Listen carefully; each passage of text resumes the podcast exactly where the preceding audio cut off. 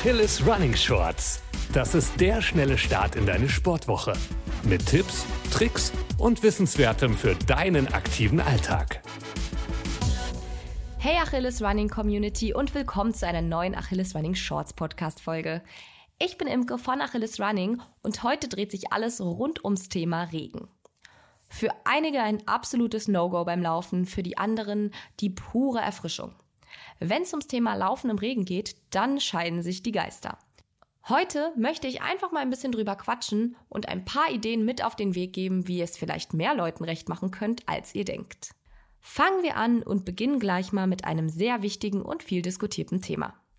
Richtig, es geht um die perfekte Regenjacke. Die Frage ist allerdings, gibt es die wirklich? Die Antwort Jein. Bis jetzt wurde noch keine Regenjacke erfunden, die wasserfest ist und in der ihr nicht schwitzt. Das Material, aus dem die meisten Regenjacken gemacht sind, ist logischerweise wasserabweisend, allerdings sorgt es auch dafür, dass kein Schweiß abtransportiert werden kann. Die Folge ist dann also ein Bad in der eigenen Suppe. Doch brauchen wir eigentlich eine Regenjacke beim Laufen? Naja, kommt drauf an. Im Winter bei Regenlaufen ist ziemlich oll. Durch den Zwiebellook und die Kälte merkt ihr den Schweiß vielleicht eh nicht so. Und bei Minusgraden, da gibt's sowieso kein Regen mehr.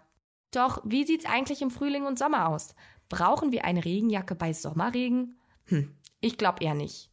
Wer aus Zucker ist, sollte Wasser generell meiden, denn dass wir nass werden können, können wir durch die Bewegung beim Laufen sowieso nicht verhindern.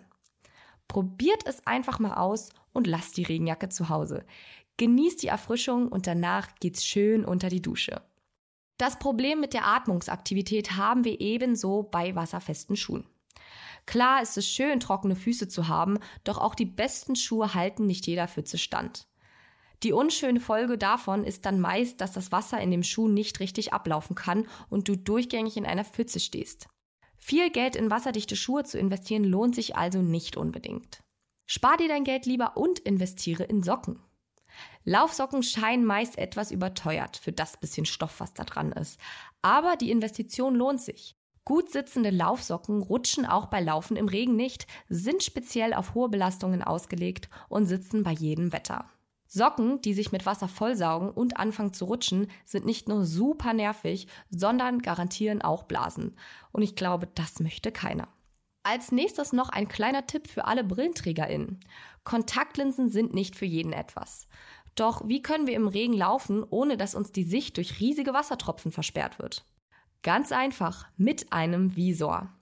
Der schützt nämlich die Augen nicht nur vor Sonne, sondern gleichwohl auch vor Regen. Wer hätte es gedacht?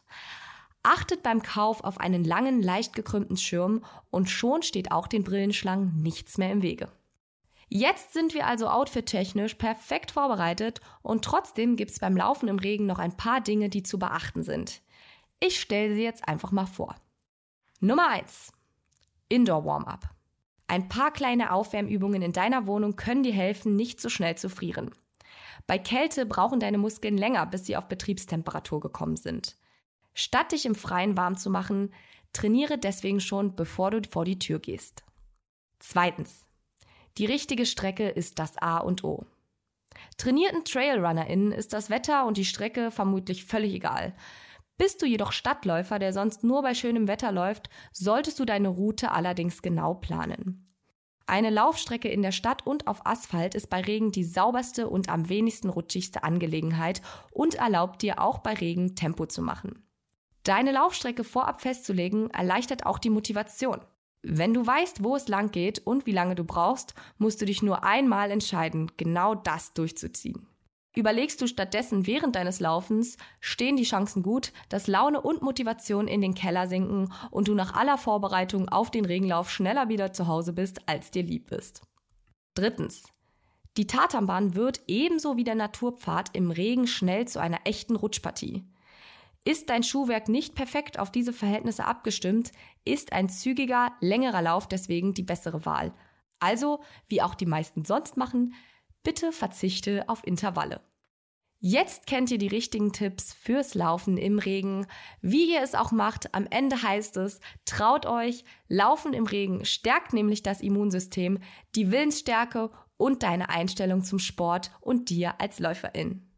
Danke, dass ihr dabei wart und nicht vergessen, keep on running!